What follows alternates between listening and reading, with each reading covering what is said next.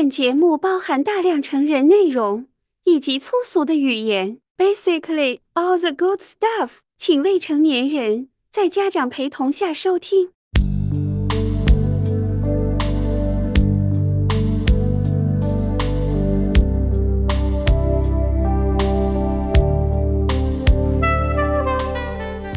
当夏日的余热退场，秋水般明净的风就接踵而至了。一份明朗，一份热烈，一份薄凉。如果说秋天是一幅徐徐展开的画卷，那么清秋便是最美的开篇。每一次的更新，都是一场久别的重逢。欢迎来到大漠招待所。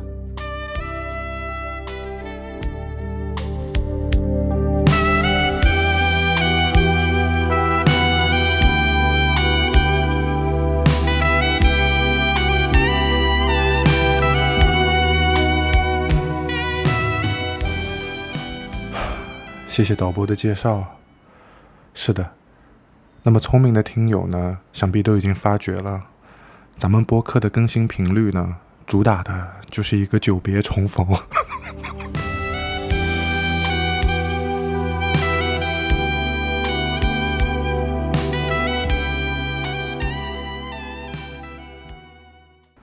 哎呀，没办法，这不又搬家嘛？大家在朋友圈估计也看到了，我就不赘述了啊。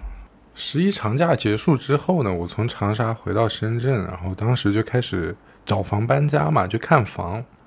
因为白天还要上班嘛，一般就都是下了班以后约中介看上几套。然后有天晚上呢，就约了一个中介，找了几个呃离得比较近的房源，打算一起都看了。我当时正在往地铁站走，然后远远的就看见有一个人靠在栏杆上，背着个大书包，然后戴着一个那种巨大的耳包式的头戴的耳机，白纯白色的，然后那种褪了色的牛仔裤，还有一个白色的那个皮肤衣啊，还是防晒服，胸前挂着一个橙色的标，我感觉就是中介的人。我当时还在想，这个人。还是不不不太像中介，就是一般一般这边中介都很喜欢穿那种衬衣啊什么的，显得挺商务的那种感觉。但这个人就是问题有点像新海诚动画片什么的，我不知道，反正就是跟地铁站熙熙攘攘的那个上下班的人流就挺格格不入的。我就走上台阶，站在他对面，但是他就没有摘耳机。我我还问他，我说：“请问您是那个某某中介吗？” 他没摘耳机，他没听清，他就看着我，就四目相对。我又说了一遍，他才把耳机摘掉。然后我说：“请问您是某某中介吗？”他说：“哦，对对对，啊，先生您好，什么的，就是也表现的很有礼貌。”他把耳机收进书包以后就说：“哎，先生，不好意思，有两个房我们今天晚上看不了。”我说：“啊，看不了，为什么？”他说：“保安不让进。”我说：“保安为什么不让进啊？”他 他说。哦，应该是晚上都不让进，我都愣了。我说，首先应该晚上不让，就所以你你刚才就是呃去看那个房，确认房屋状况，你进了大堂看到保安，然后保安说你干嘛呢？你说我中介过来看房，保安说不让进，你说哎好嘞，你转身就走了是吗？所以叫什么叫应该不让进？就是他不让进，他没有给你任何解释吗？嗯，他也有点局促嘛，然后我就问他，我说深圳市有没有什么规定，就是说明明确规定晚上几点钟之后不允许那个中介带看，怕影响那个什么休息啊之类的。他说好像也没有，我说好像也没有，为什么保安不让你进？你也不问问他为什么？就我说保安又不是执法者嘛，他他是一个服务者，所以我我我不能理解这个事儿。他说：“哦，可能是因为那个装修装修不方便进去看。”我说：“不是两套房吗？就两套都装修吗？”呃，再说保安怎么知道你要看哪套房哪套房在装修呢？然后他说：“哦，好，嗯，好像都在装修，整栋楼都在装修。”我 我说：“你要不要听听自己在讲什么？就是寸土寸金的深圳，就是一栋这么多住户的楼，突然所有的房东决定集体装修，你觉得可能吗？就是。”就是突然整栋楼封锁不让外人进入，你你觉得这这你想想这得出多大事儿？这你你这么一说，我倒真的更想去看了。我靠！然后这个他就他就当时就很局促，就就也不知道该怎么解释了。然后我突然一愣，我就问他，我说你你你是不是社恐？我说是不是你一进去，然后保安就很凶，说不让进，然后你吓得拔腿就跑，然后回过来你就你就跟通过跟我撒谎的方式，然后呃想把我糊弄过去，我们就不看这房了。这小哥就扭捏嘛，然后他就说。哎呀，是是不好意思啊，我当时就觉得很分裂。我说，我说我都不知道你是个老实人还是个不老实人。你说你老实吧，你又撒谎；说你不老实吧，你撒的这个谎也太离谱了，就是明显你不擅长撒谎。所以你唯一的可能就是，嗯，社恐，就是以贬损诚信为代价回避冲突。然后这个。中介小哥就很局促嘛，就说：“哎呀，不好意思，被你看穿了，果然是精彩的推理呢。”我当时，哎呀，我说行了，我说我们去看看吧，没事儿，你跟着我，我们再过去看看。他说我们去了会不会就尬在那儿了呀？他二十分钟前还不让我进，然后现在我又跟着你过去。嗯，他肯定认得出我呀，我那那放我进去了，他也他也很没面子。我说你倒是挺会替别人着想的。我说你那个，你就跟着我去，然后到了那儿别说话，知道吗？让我说。哎呀，然后我俩打车到了那个小区嘛，然后在门口我还问他是不是这个保安，他说对，就是这个保安。然后我们俩走过去，果然进了大堂，保安就问，我们就往径直往电梯走嘛，保安就拦住啊，就说你们干嘛的？我说啊，看房啊。他说看房，你是业主还是租客？我说我是租户，然后这位是中介。他他说房东知道你们过来吗？我说不知道吧。我说房东都把房子委托给中介了，难道每一个人看房都要给他打电话？我说不过你要是觉得有必要打，那你现在就给房东打嘛，我们在这儿等就好了。反正我是能感觉到，确实如这个小哥所说，就是这个保安确实是想为难一下，就是卡一下那种感觉。但是呢，他也没有说就是去给房东打电话，也反正就尬在那儿了，就确实尬在那儿了，大家都不吭声，他也没说打电话，也没说放行。然后这时候那个保中间小哥就憋不住了嘛，他就说：“哎，我们进去就是拍个照就出来。”我当时是说：“哎，我说你这是干嘛？我说我们这对峙还没开始，你就先认怂了。我说你进去拍照还是撒尿，关保安大哥什么事？我说你看你这这一下子就露怯。我说你别说保安大哥了，我都想为难为难你，是不是保安大哥？然后那保安大哥有点不好意思嘛，说：哎呀，不是什么为难不为难，这大晚上的肯定要问一下的嘛。”我说是是是，然后就放我们进来了。就进了院子以后，这个中介小哥就说：“哇，大哥你太厉害了，真是真真的给我们放进来了。”我说：“你是不是有点夸张了？”我说：“我感觉这保安大哥人挺好的，你看没多问就放我们进来了嘛？” 他说：“不是的，他说这个小区的保安是出了名的难缠，好多快递啊、什么外卖啊、中介啊，都就鬼见愁，都躲着他们，就是很难缠的。”说你这个三两句话就给我们放进来了，你这个可得教教我。哎呀，我说可能也是，我说哎呀，我说我也理解，就是有一些保安呢，他确实就是比较喜欢为难打工人，可能他对租客和业主他就会客气很多。呃，可能对于你们这些专业人士，就是外卖啊、呃中介啊这些，就会就会就会卡卡你，确实是有坏人。我说这个跟技术也没什么关系。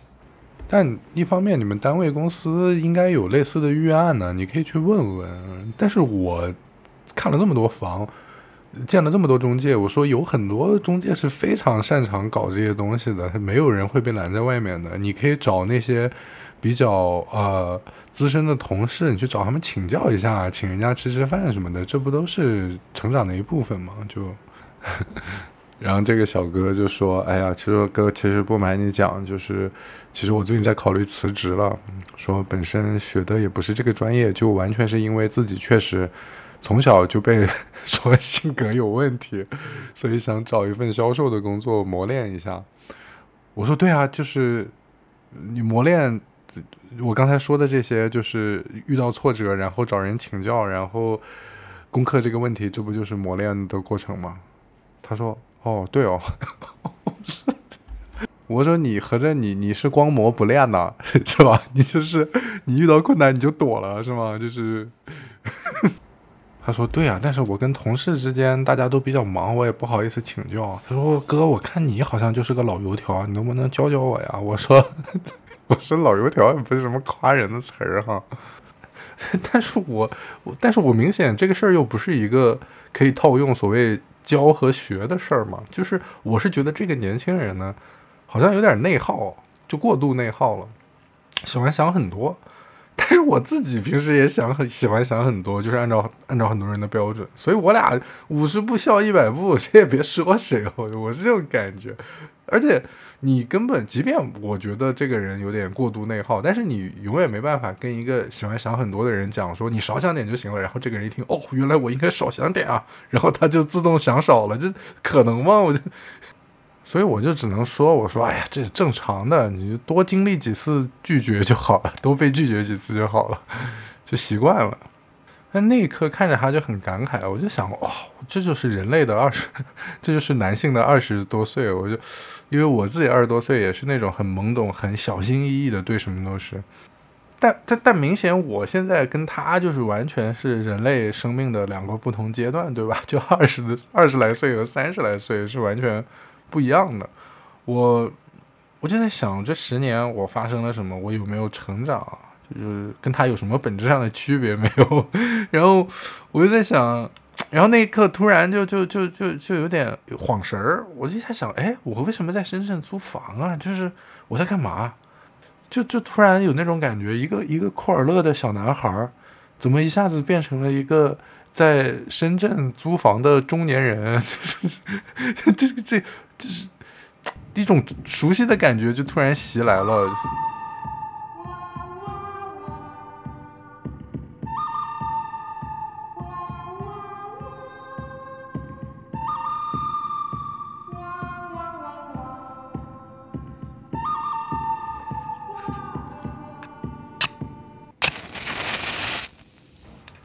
哎呀，前段时间不是回北京又录了一趟《无聊斋》嘛，返场。就是录那个新疆老乡会，找了几个从小在新疆长大的小孩儿，呃，好好聊一聊，回忆一下童年。嗯，去之前呢，我觉得我的童年是非常的丰富多彩的，也很幸福。聊完聊完以后呢，他给我一通嘲笑，才发现我是个苦孩子。所以说，人和人就是不能比较，真的。哎呀，关键是我妈就是节目播出以后，我妈给我发微信嘛，说那个感觉挺对不起你，啊，那个小时候应该多带你出去玩一玩的，人家说见多识广，你看艾丽滔滔不绝。哎，我当时鼻子一酸，我说没必要，我说这个，呃，我说你们当时也是下岗了，为了生活打拼嘛，也都不容易，哪有时间到处玩啊？呃，可以理解，而且我觉得我童年挺好。嗯，我妈说那倒没有，说这矮丽说那些地方，我跟你爸年轻时候都去过了，觉得再跑一遍没什么意思，就没必要再带你去了。哎呀，这个就是有点有点气人，但是就是但是话说回来，就是如果我小时候他们真要拉我去什么开车两三天去一个景点，我估计也不会特别高兴，反正。我好像一直就对于景点啊什么这些的就不是特别感冒。我在北京待了也有八年吧，就就唯一一次去长城就是干活去，就是 我没有去过长城，没有进过雍和宫，没有，所以这对我来说也不算什么童年遗憾。而且我相信有很多朋友应该跟我一样，就是对于自己打工的城市，呃，不去那个城市的景点儿。反正很多人，我周围很多北京同事都都没去过南锣鼓巷什么的，我也没去过。哎呀，其实录节目之前他就会有一个提纲嘛，就是讲讲大概需要聊什么。我其实还是做了一些调研的。我当时想的是，作为家乡的杰出代表嘛，肯定得介绍一下那边的风土人情啊、历史事件呐什么的。就聊了二十来分钟，我感觉就看对面几个摄像师表情都比较严肃。我就觉得是不是这个这这个聊的太凝重了？毕竟是个脱口秀节目，哎，我想了想，就是去他妈的还是搞笑吧，就也没按着稿子来，挑了一些比较搞笑的小事儿来讲，就直直到看到几个摄像大哥面露微笑，我才感觉稍微踏实一些，就很像六兽最后说的那个，在陌生环境里就老想逗人笑，这个应激反应保护啊，我当时自己没觉得，后来呃听他在节目里说，我想了想，靠，好像就是这么回事。嗯，但是有搞笑的意愿是一回事儿，能够达成搞笑的效果，就可能还有一些其他复杂的原因。我自己，反正我听的时候，我是有挺多新发现的。因为我自己录单人播客的时候，我其实录完以后，我是不会去听的，因为听不下去。就哪怕强迫自己听，也是听个几分钟就走神了。我确实注意力比较分散，所以我一般都是发给朋友听。但是去参加这种对谈类的播客，我就能听得下去。所以我一听，我确实还是有很多新发现。特别是我我我感觉我特别推荐大家，就是可以试一试自己，呃，跟朋友聊天的时候，把自己说话的这个录下来。录下来以后，你回家去听，你你你看自己平时是怎么跟人说话的，我觉得可能会有什么不一样的发现。我觉得我觉得这个体验还挺新奇的。你看又扯跑题了，就是我我我本来想说的是，我听的过程当中，就我发现我的很多跟人交谈当中的直觉第一反应，往往会存在某些错位。就是比方说，那个院长跟我讲人生道理的时候，呃，其实教主一下就说你应该搬出去住。我一下他他想让你搬出去住，我一下子我就愣了。我说对哦，我说这个你怎么知道？我说他当时就是这么说的。但是我当时是完全没有往搬出去的方面想。就是一方面我觉得院长不会建议自己的学生搬出去住，一方面是安全隐患，另外一方面是交了宿舍费了，而且我当时也。那个我一个月生活费八百，但是我租房的话可能就要花掉四五百，但吃饭得吃五六百，所以我完全没有往那方面想过。但是院长确实表达的就是那个意思，但我完全就听不出来。所以就是这样的错位，肯定有时候会产生一些喜剧效果。但你生活当中，你你你经常错位，你从小就被老师骂，参加工作被领导一天骂八百遍，就说你怎么抓不住重点，你这你这。怎么会这么想问题就之类的，就是这还是挺痛苦的。就是我需要付出很大的努力，然后使用很多工具，才能保证我能和正常人一样的 pace 去生产，去从事劳动。就是，所以我的人生进度推进的也很慢，因为总会被吸引到那些小路岔路里面去。所以一开始讲柏林那段经历的时候，收到的反馈，包括评论，很多人说这个人很幸运，我当时都惊了，就是。怎么会幸运呢？就是，但我也很快就反应过来，我说毕竟是一个喜剧播客节目，大家获得了很多笑料，所以他会觉得天哪，太幸运了，你这呃跌跌撞撞给我们贡献了多少笑声啊！但是你转到我的角度，转到我父母的角度，对吧？他们是经历了很大的痛苦的，我自己当然还好，因为你要想他们每天要面对周围的邻居、朋友、家人、肯亲戚那些，肯定会说，哎呀，这小子。你就去想想，你们生活当中肯定也有这样的亲戚，就是谁谁谁家的小孩儿，呃，花了家里的钱出去出国留学，结果学位也没拿到，学习也没没没上好，就就还说听说还进出赌场呢，就是你想他们会承受多大的压力？然后在任何一个留学机构或者呃。大如果大家去复盘，或者学校大家去复盘这样一段留学经历，肯定就是当失败案例来复习的。所以，真的除了除了除了除了供大家笑笑，没有任何价值。其实大家也可以回去找找，就是那些亲戚的口中，或者是。呃，朋友口中谁谁谁，反正就是严重偏离主线的，大家以前都是避之不及的那些人，你去跟他聊聊天，你会发现，可能他也有一段非常有趣的经历。就是这个事儿就是这样嘛，就是为什么会偏离主线，一定是支线有趣的多，你才会被吸引嘛，你吸引的多，你投入的精力就会多嘛，所以。我觉得大部分主业被耽搁了的人，一定是有一个强烈的、有趣的支线把他拽走的。但我的意思是，当然我是幸运的，只是以前我觉得只有我自己知道，大家不这么认为。但是你来到了一个喜剧节目，获得了大家的认可，贡献了一些娱乐价值，我觉得也挺好。而且这种错位感呢，就导致你的反馈方式跟大家都不一样。那这样的话呢，呃，就容易造成很多误会。反正就是我从小就是一直被误解的，我感觉。加上我自己有很多时候也有话不直说，所以，嗯，比方说很多人会误认为我脾气非常好，但其实我脾气不是很好，至少在二十六七岁之前，脾气都是不能说是脾气好的，只是只是我生气的点，我在意的东西跟大部分人不一样，所以大大家会觉得你脾气很好。或者就是认为我应该是一个非常懂人情世故，呃，有所谓的有社会经验的这么一个人，但其实我完全没有，相反，我社会化一直非常的差。但是别人看你长得这样，然后然后性格又非常开朗，他家又是做商务的工作，大家就会 suppose 你肯定是一个那种社会老油条。但其实我完全不懂这些东西，你。很真诚的表达你不懂的时候，大家甚至觉得你是在装。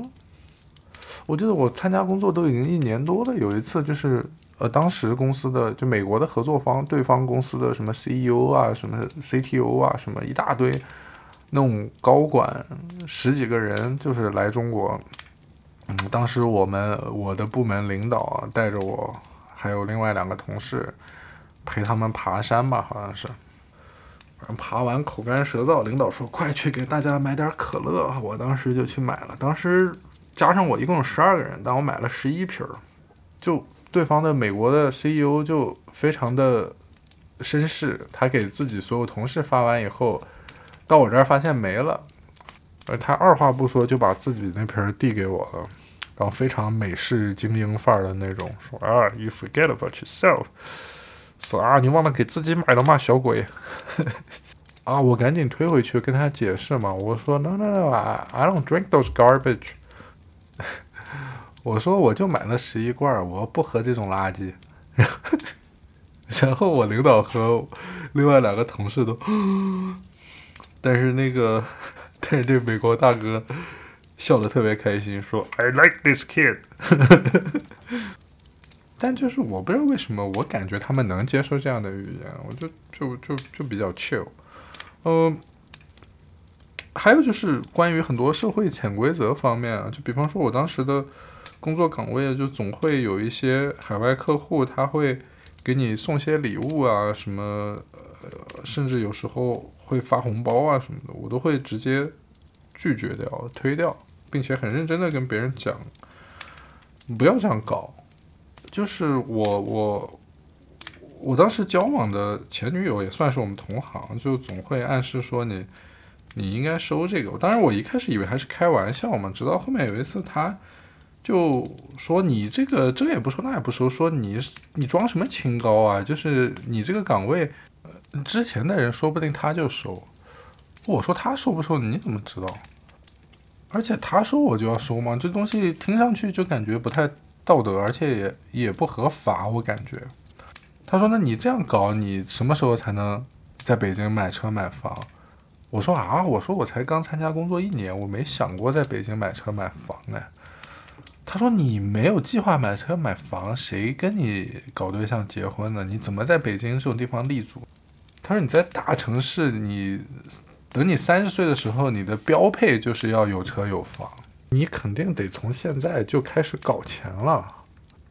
我当时一听，哦，我说我明白了。我说，哎呀，我说你误会了。我我那个，我说这问题啊，我其实我不是装清高。我说这问题，我从二十多岁的时候，我就已经从非常功利的角度考虑过这个问题了。来，我来给你讲讲哈，我来跟你说说我的观点。我说钱这个东西啊，它它是一个一般等价物。它是这个商业社会呢，对于你这个个人在市场当中所做出的贡献的一种外在的体现形式。所以，在这个城市，我的教育程度比百分之五十的人要高，我去过的地方比百分之五十的人要多，我的语言能力比百分之五十的人要优，我我的智力水平也至少比百分之五十的人要高，而且我从事的行业，我们公司这是一个朝阳的产业，所以呢，由此可得，到了三十岁的时候，如果是人均标配有车有房，也就是这个社会半数以上的人，百分之五十的人会有车有房。那三十岁的时候，我肯定有车有房。而且你要，你还要反过来想，就是如果我比百分之五十的人对市场的贡献更大，但到了三十岁的时候，我没车没房，别人都有车有房，那肯定不是我的问题啊，那是这个社会出了问题嘛。如果这个社会到时候已经出了问题，它成为了一个礼崩乐坏的社会。那你身上揣着一大堆现金，那你其实是非常危险的，就是因为大家都要搞你的钱，你变成了一个靶子，所以在那样的一个社会，你的衣食住行的最低安全都得不到保障的，因为因为这些服务都是由商业驱动的，而从事商业的具体个人，每个人都在唯利是图的时候，那这些你的衣食住行的这些环节，你的基本生活保障就是他们搞钱的这个场景，所以你。挣再多的钱都没有用的，就是 我还给他，为了让我的论证更加充分，我还给他举了很多关于医疗啊、关于食品安全啊、关于 商品房等等的一些新闻，呃，例证。嗯，他明显听进去了，因为他立马就跟我分手，然后嫁了个富二代，移民到澳洲去了。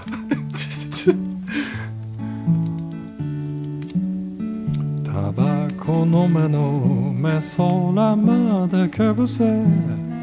どうせこの世は尺の種。煙よ煙よ。ただ煙。一切が際皆煙。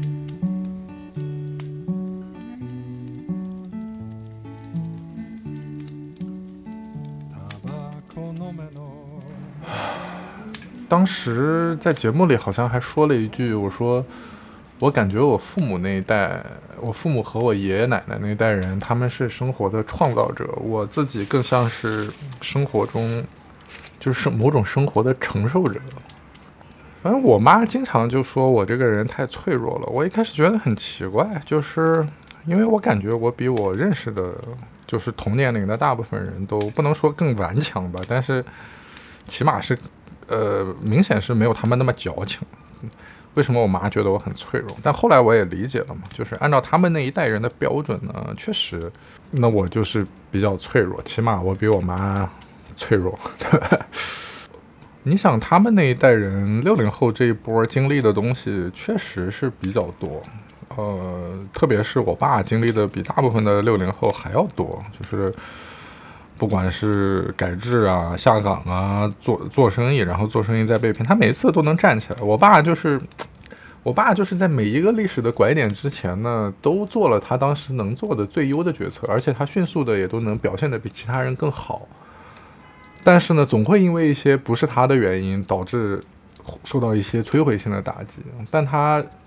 就其实你分析原因都分析不出来什么，就最后只能是轻描淡写的一句话，就是历史必经阶段。就二十年在历史的长河里，可能就是短短的几个字就能概括，但是落在一个家庭甚至一个个人的身上的时候，这个分量就非常的重。但我爸就仿佛不太在意这些东西，就是调整调整心情，然后。继续战斗，所以他经常就会，呃，说我说你这个人做什么事儿，人对人生毫无规划。说我每次说我我都会给自己定目标，说我一年要怎么样，三年要怎么样，五年要怎么样，呃，然后这几年目标怎么达成，清晰到每个月要做什么。呃，说而且你对钱也不是特别敏感，说我跟你爷爷。要是水泥地上卡了五分钱的钢镚儿，我们拿锉子锉半天也得把这钱锉出来。说你这对钱就好像完全不在意。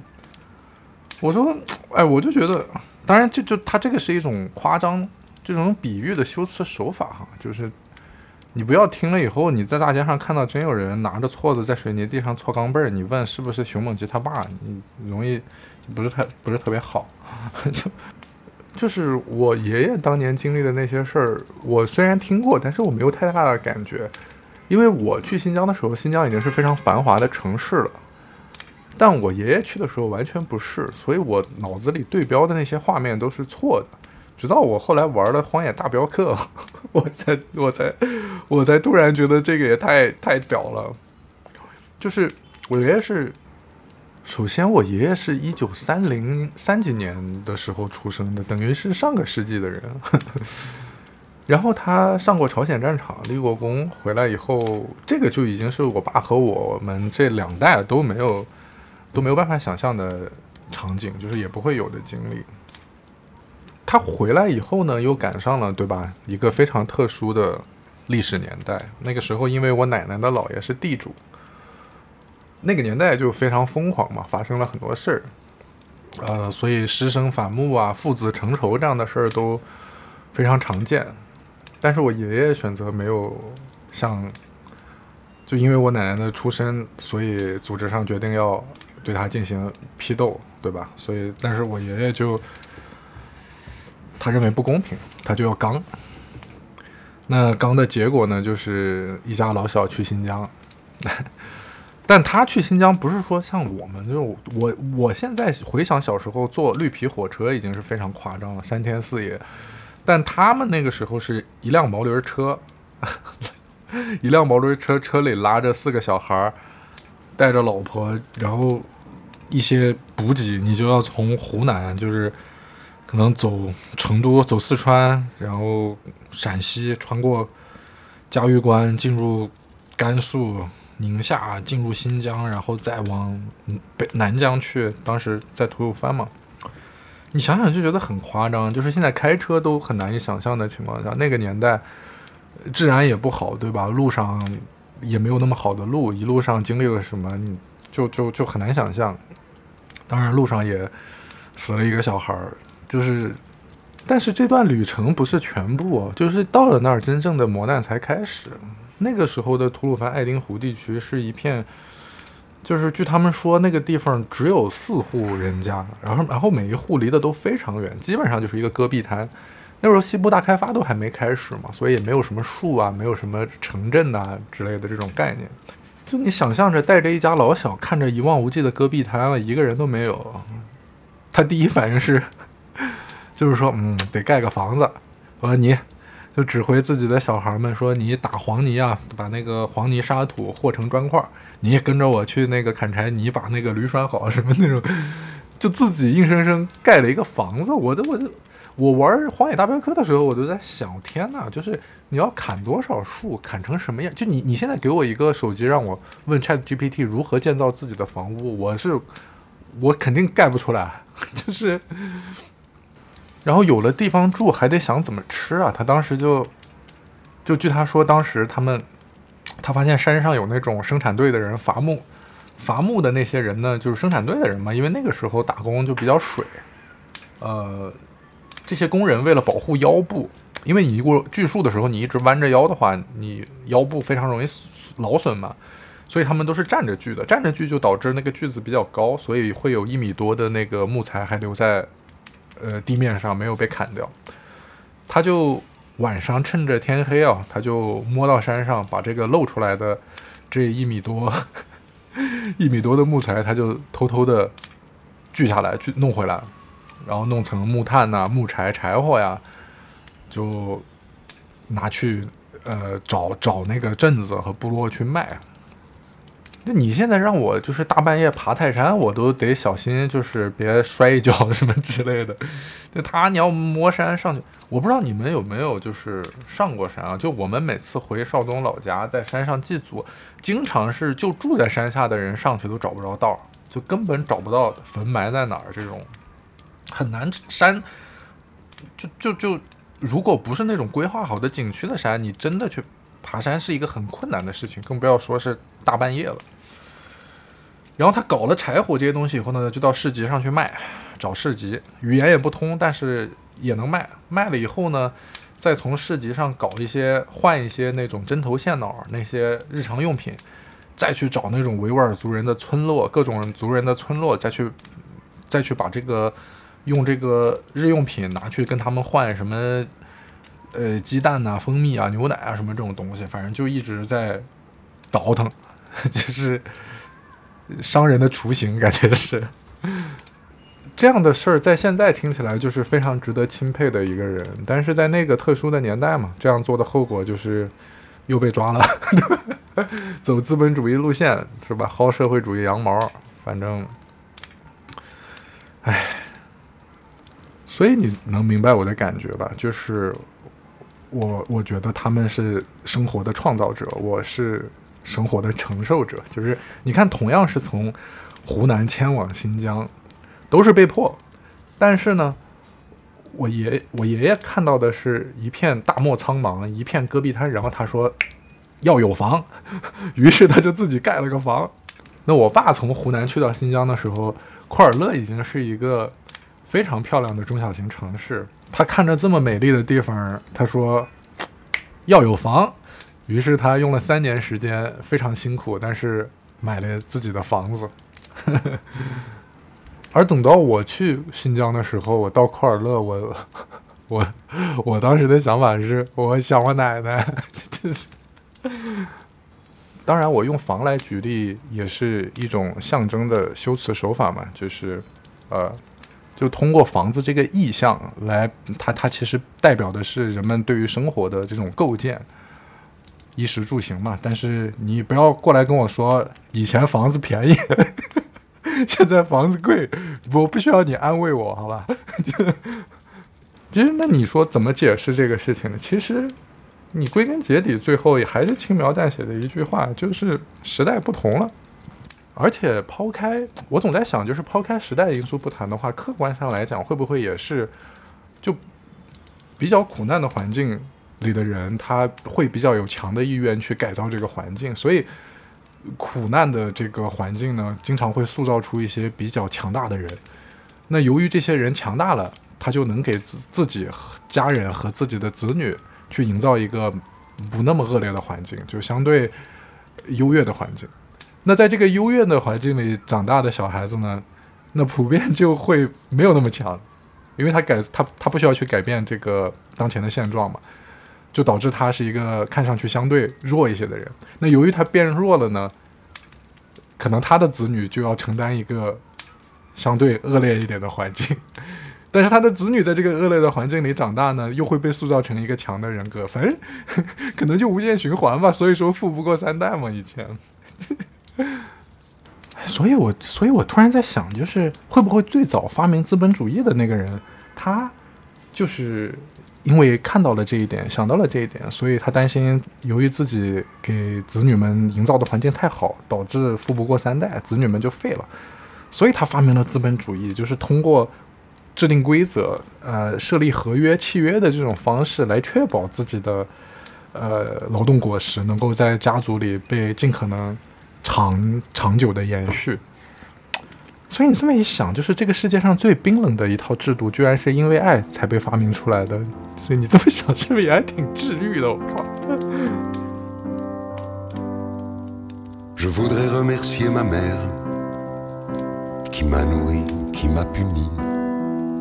Je voudrais remercier Molière qui n'a jamais reçu son prix dans cette cérémonie étrange où je suis nominé à vie. Je suis ému, tout se mélange. Je me lève et je vous souris. And the winner is la vie. And the winner is l'amour.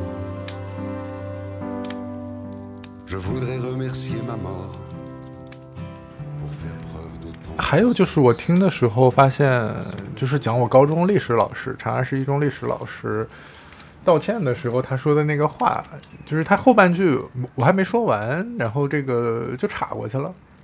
嗯，我想了想，还是得把这个补上，否则要不然感觉有点误导。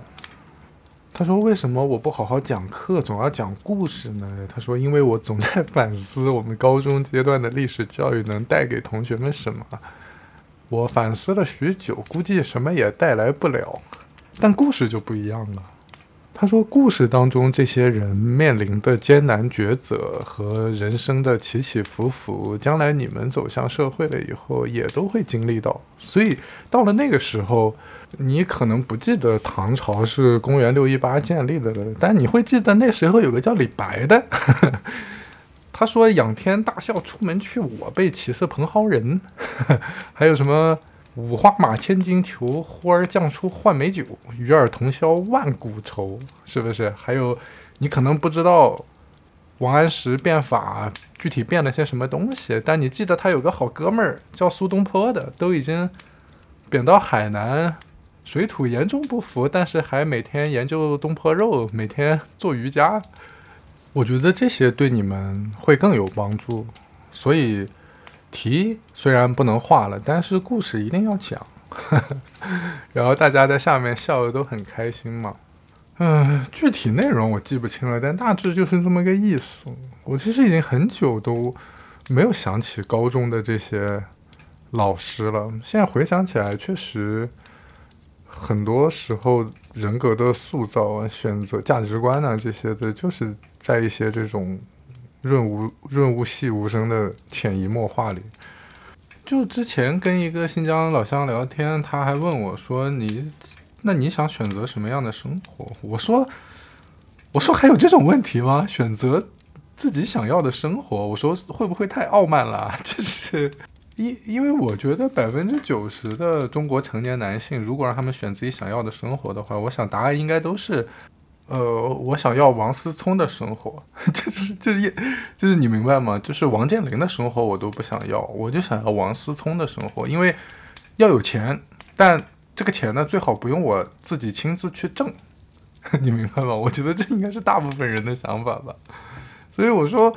我其实很早就已经很小的时候就已经放弃了所谓选择自己想要的生活，但这，但我觉得这并不消极，因为我可以在我被给予的生活当中，就是做好选择嘛。所以我一直以来都是我不选择生活，但是我在生活中做选择，嗯。